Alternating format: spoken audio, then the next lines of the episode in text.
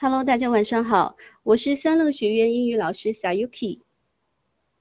今天晚上要和大家分享我们的一个话题：小学英语怎么学？爱上它比高分数更重要。家长们能不能听到我的声音？呃，声音的大小是否合适？清晰度怎样？全世界有百分之六十以上的广播。是用英语播送的，百分之七十五以上的邮件是用英语写的，全世界每年出版的报刊杂志，百分之五十是用英语排版的，而全世界科学论文百分之六十是用英语发表，全世界网络上的内容百分之九十是用英语写的。我们为什么要从小学习英语？因为可以更早看到更大的世界。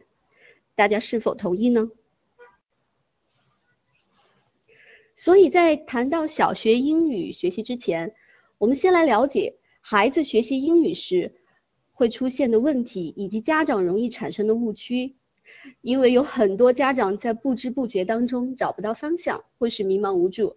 也就是说，在看到更大世界之前，我们可能会迷路在乡间小道上。在孩子学习语言的过程中，有一个词语叫做中介语。是的，这个中介就是咱们生活当中会接触到的中介。例如，中介介于买房者或者卖房者之间，呃，中介语就是介于母语和外语之间的，属于自己的独特的语言。可能部分规则来自于母语，部分来自于外语。所以，看到孩子受母语干涉有错误的时候，不需要大惊小怪。这是必然现象，他的学习会慢慢深化，中介语也会慢慢消失。当然，你问我中介会不会消失，这个问题就上升到社会经济学领域了。孩子在学习英语的过程当中，有第二个特征就是静默期。所谓静默期，就是静静的、默默的，也就是说，孩子听了、看了、学了，但 就是开不了口。就是开不了口，让你知道，孩子在学习语言的时候有一个静默期，而在这个静默期阶段，他是在默默的输入，等积累了足够的输入量才会开始说话，而说话基本是按照单词、短语或者是程式化的语言到句子的步骤来进行的。呃，所谓的程式化语言，其实就是说，嗯，咱们平常所说的。How are you? I'm fine 之类的固定问答式的语言。我看到有一些呃家长打了一些问号，还有的家长说七点半的时候再进入，呃，不知道是不是呃你们那边的网络或者是这边声音有什么问题？我们来回顾一下，刚才我谈到了孩子在学习英语过程当中会遇到的问题，第一个。就是孩子容易在学习的语言过程当中产生中介语。第二，就是他会有一个静默期。现在要谈到的第三点是实话现象。实话现象不是我们在网络上看到的实话表情，是在以后做梦的时候都会不自觉说的话、犯的错。所以这个我们一定要注意了。下面我给大家讲一讲。什么是实话现象？你曾经有没有拿着鸡毛掸子逼着你的孩子说：“快点跟我说啊，快说香蕉、苹果，你好吗？”这些英这些都用英语怎么说？如果孩子在静默期没有足够的输入量，就被迫开口说话，他们会有很多错误的表达，而这些错误的表达一旦每天被强化，就会固定下来，形成实话，再也改不掉了。有些孩子在初高中也会说，I am go to school. She is my father. 那么我想问一下咱们聊天室的家长们，I am go to school. She is my father. 这两句话有什么问题？家长可以畅所欲言，讲一讲这两句话的问题所在。OK，我看到很多家长。都在这个呃指出了我们的 she is my father 的问题。是的，应该是 he is my father，主语和表语搭配不当。有的家长也指出了 I am go to school，am 用的不对。是的，I am go to school 这句话里面的错误在于 am 和 go 都是可以做谓语的动词。那么在英语里面，一句话当中啊，只能有一个可以做谓语的动词。看来咱们聊天室所有家长的英语都很不错啊。好，再回顾一下刚才所讲到的孩子在学习语言过程当中。所容易出现的问题，第一个是形成自己的中介语，第二是它会有一个静默期，第三个是实化现象。那么下面我们要讲到的第四点是，我们要强调学习语言习得的顺序。例如，孩子先是学会名词复数，然后学会所有格，会用进行时态，但他们一旦写作，通过第三人称单数问题。总是会出错，不管家长老师纠正多少遍，他们还是会出错，然后导致家长老师怒火万丈。这其实是因为语言习得是有一定顺序的，第三人称单数总是后来才习得，而如果孩子总在这个问题上出错，说明他还没有到习得的时候。所以，请大家也不要愤怒。因为孩子他也不是诚心的，呃，不知道我们这里的四五年级、六年级的学生家长有没有发现，我们的孩子在学习到语法知识的时候会出现第三人称单数的问题。第五点要提到的是所谓口语与老师，因为很多人总迷信外教口语，其实中国老师相对来说更适合外语教学，这是因为外国人的英语是母语习得的。而中国老师的英语它是第二语言，两者其实存在很大差异。在语言学习当中，中国老师更有经验，因为他们自己同时也经历了这个语学习第二语言的过程，了解这个过程当中发展和某些重要阶段。此外，英语是交流的工具，其实只要能够让人听懂，便于交流，不必要在小学的时候。过于的去模仿外国人的口音，而且外国人的口音也是多种多样的，不是所有外国人都说一口 BBC 的标准英语。第六点要和大家分享的是这个口语能力与咱们的语言输入，也就是说你听了看了学了之后要自己开口说的问题。如果热衷于追求各种考级和口语训练，却不注重素材的输入。其实这就是属于本末倒置。说 speaking 和写 writing 属于输出，听 listening 和读 reading 属于输入。没有大量的可理解的输入，孩子无法进行流利的输出。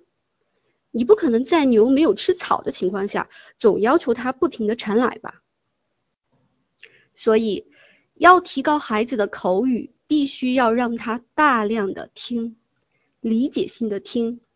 没有听作为基础，口语只能是机械的输出程式化的语言，表达的时候没有内容和观点。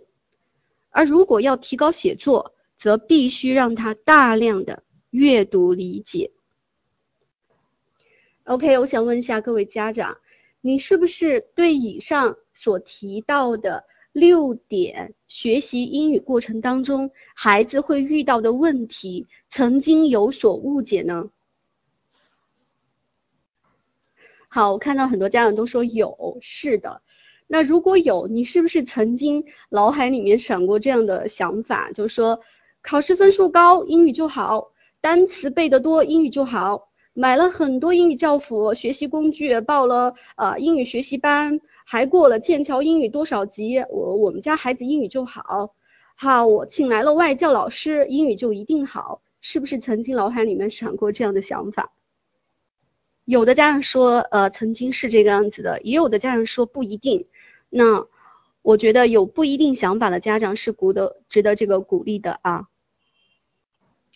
那如果曾经有这样的想法，我劝大家赶快打住，按下删除键，最好是永久删除，回收站都不要放。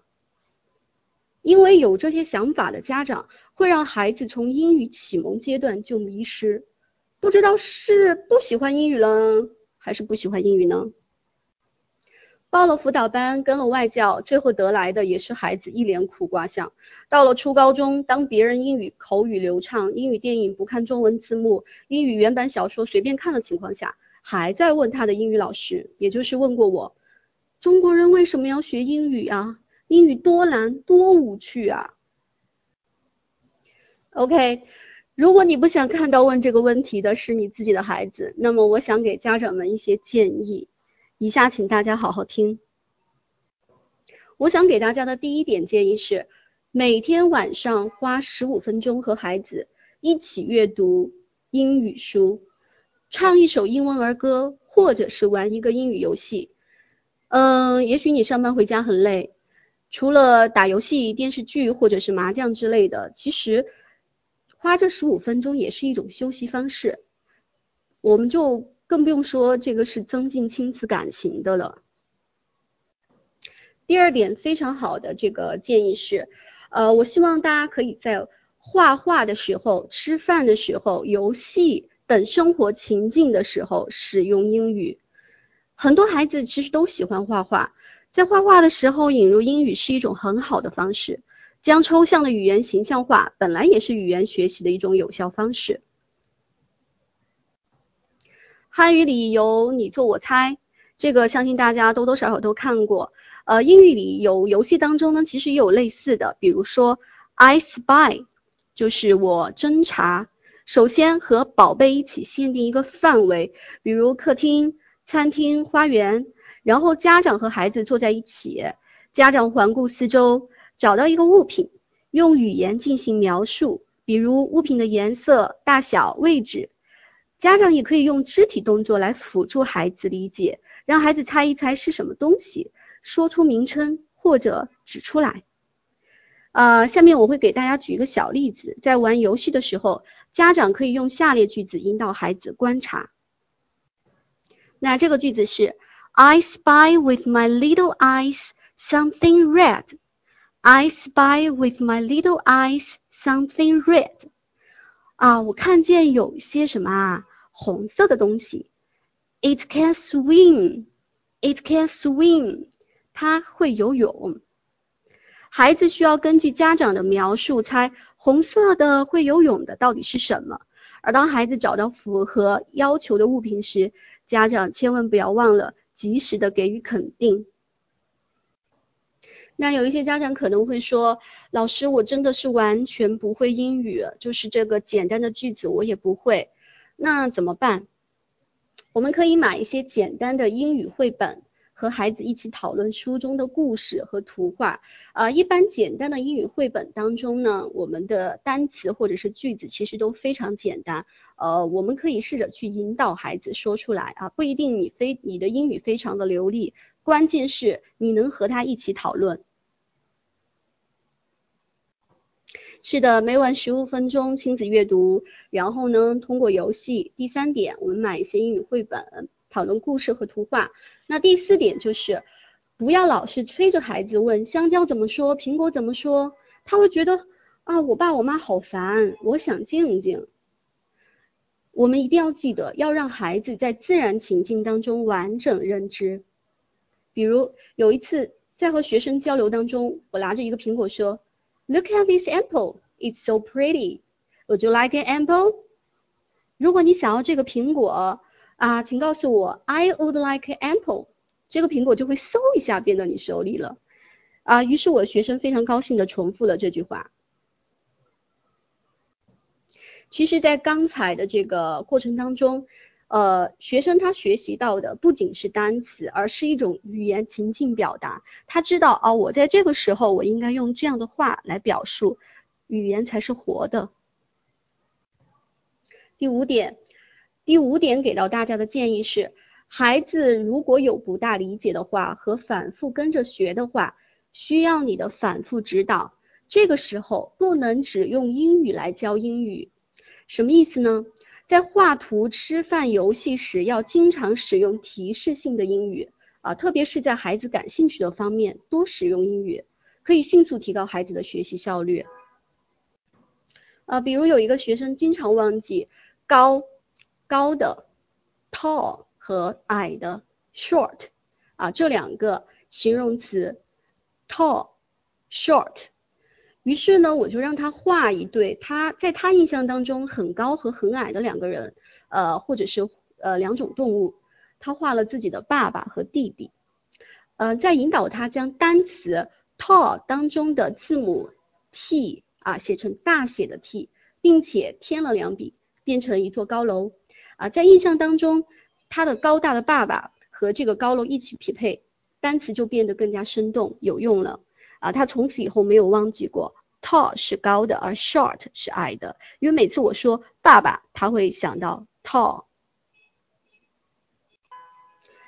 第六点要给大家的建议是，即使是孩子有时出现错误。父母也不必急着纠正，因为只要反复听，他会自己跟着纠正的。有些孩子一开口说英语，父母或者老师就一直纠正和打断，这会使得很多孩子拥有挫败感。下一次他不会再敢开口，即使要纠正，也要在他表述完之后，耐心的指出怎样发音是正确的，而且发音时一定要耐心指导是怎样运用口腔各个部位的。我对于这个帮助孩子学习英语的家长方面的建议还没有完啊，咱们的第七点建议是让孩子爱上英语，而不是怕他。随时随地，只要孩子在讲在讲英语，都要给予回应和鼓励，不要不理他。我有一个家长自己的英语很好，但却总发现孩子在他面前不敢讲英语，因为每次他都看到自己的孩子身上不足的地方啊，批评、打击，所以。他的孩子从来没有在他那个地方得到过鼓励和表扬。我想给大家的第八点建议是，每次孩子提问的时候，都要耐心回答，寻找引导他找出英语的可爱之处。也就是说，把学习另一种语言当成乐趣的心态，其实比学习这个语言的水平更加重要。啊，这一点我不知道大家认不认同，但是这一定是对于他未来在学习英语以及其他科目当中非常好的一种品质。第九点要给大家的建议，呃，我们可以从孩子比较感兴趣的事物入手，比如他喜欢小鸟的话，呃，可以播放相关的英文影片、动画片，甚至是一只会唱歌的小鸟，啊，都能让孩子对自己喜爱的事物有更直观的印象。嗯，可以模仿动物的声音，让孩子模仿啊，与动物做好朋友，让他慢慢养成愿意与好朋友一起说英语的习惯。以上说了九点建议，最后要给孩子适当的鼓励和奖赏。根据小孩子的心理特点，都是渴望得到赞美的。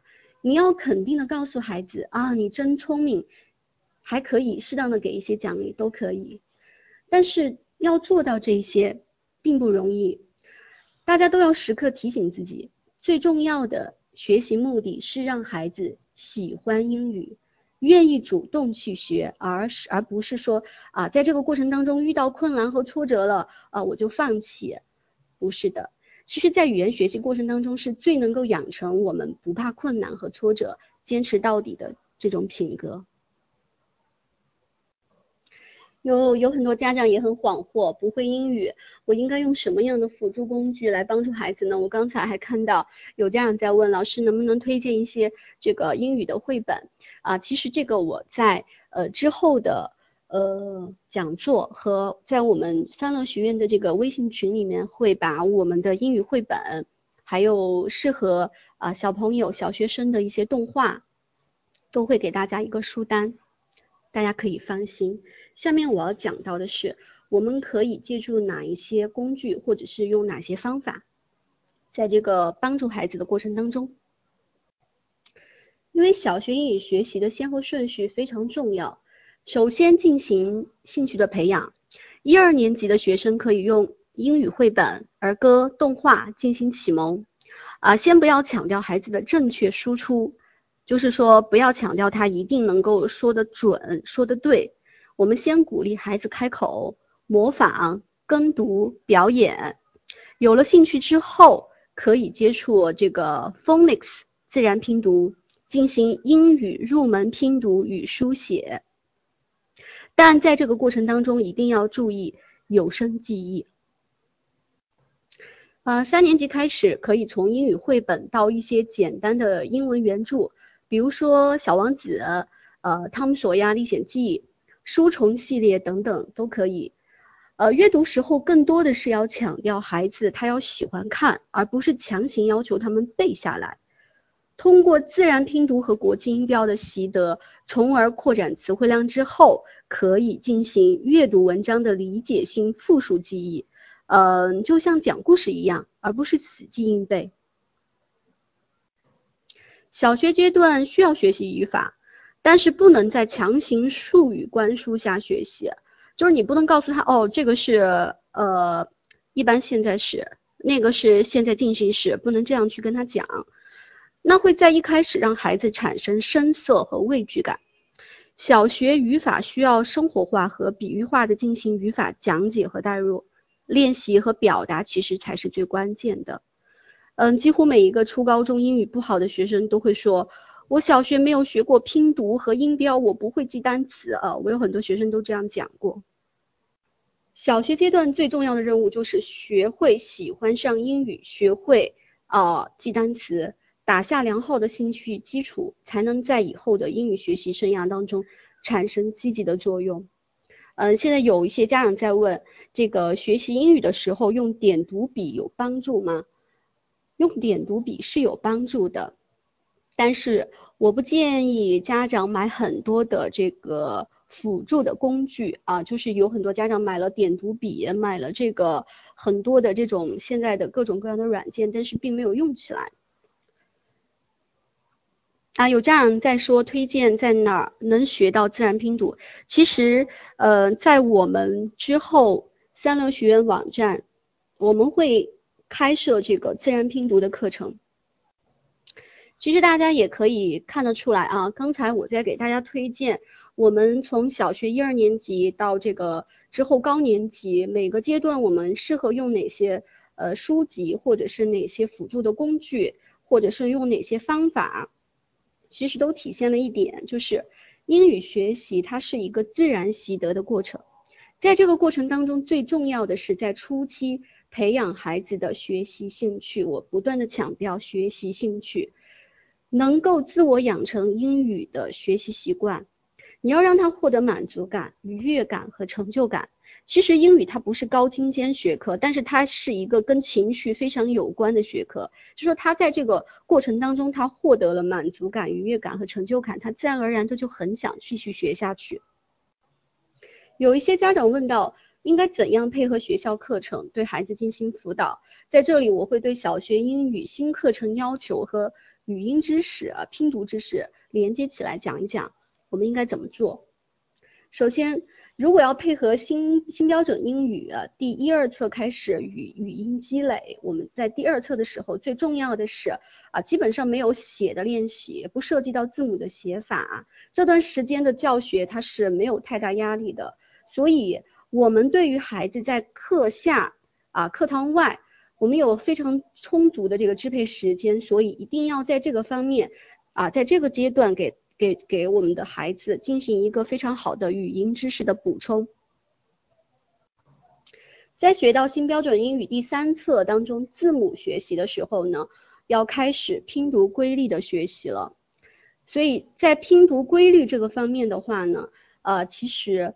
呃，我们在我们在第三册三册这个时候做拼读规律的学习是非常好的时机，因为前面有一年的阅读积累，学生的语语音意识积累也比较充足了，所以可以继续儿童读物的阅读，要激发孩子他自主阅读的这个习惯，同时增加拼读辅助材料，可以在字母单词不断重现的基础上。让学生自主掌握拼读规律，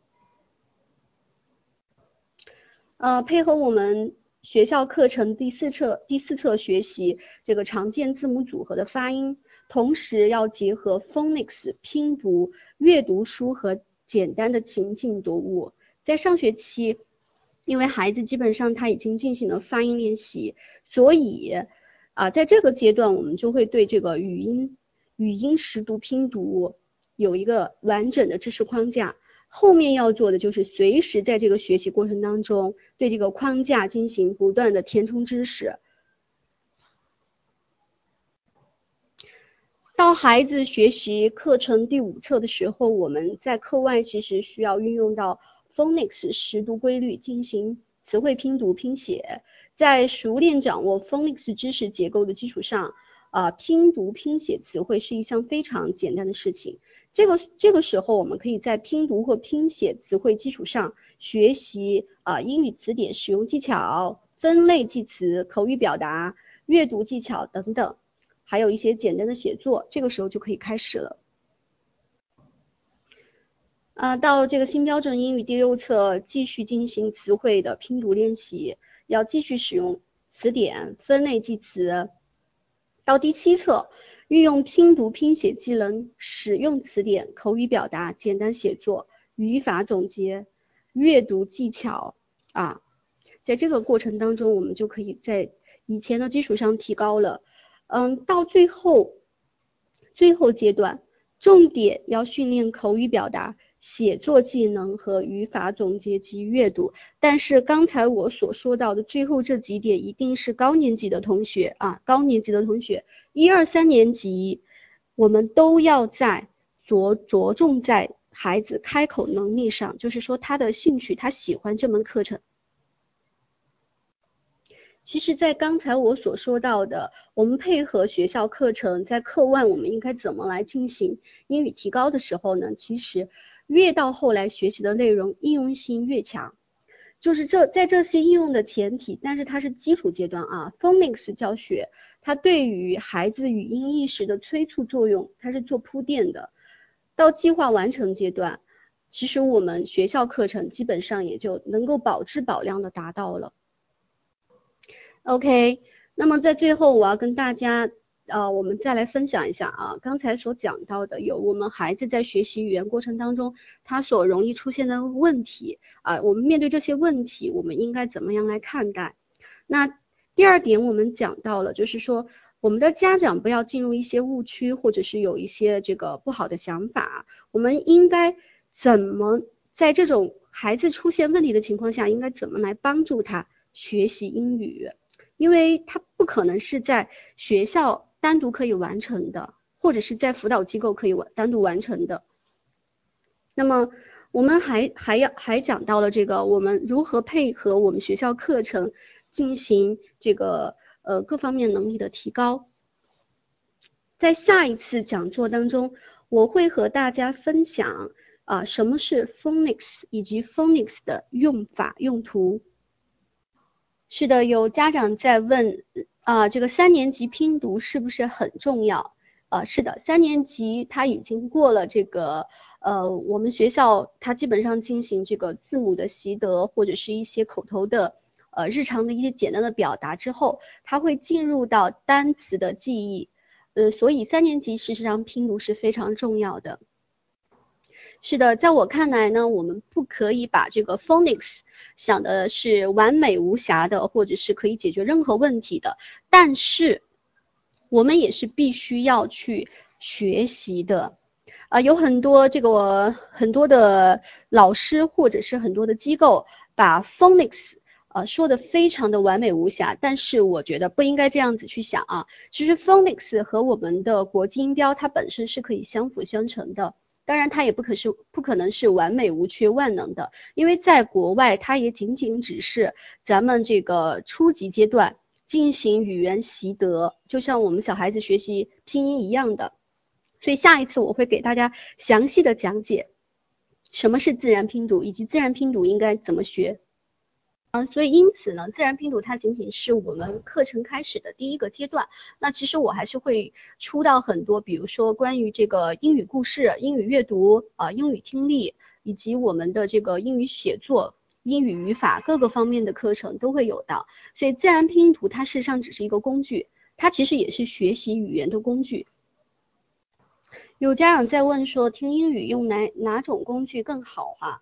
呃，我觉得是这个样子的，就是说在小学阶段，因为我们会使用到有声读物啊，比如说三乐学院也会出一些有声的阅读材料。呃，除此之外呢，我会推荐一些动画。其实，呃，小孩子他跟着这些读已经是非常好的听力，你不你不需要去专门下载一个。小学的英语听力软件，其实呃小学生更多的是需要形象化的，而是最好是有图画感、图画面感的，或者有这个生活感的、情境感的，这样听起来才会更好。今天的讲座我们进行到这里，呃有很多的问题，家长可以呃在我们的微信群里反馈，当然也可以关注我们三乐学院下一次。讲座我们会一一为大家解答。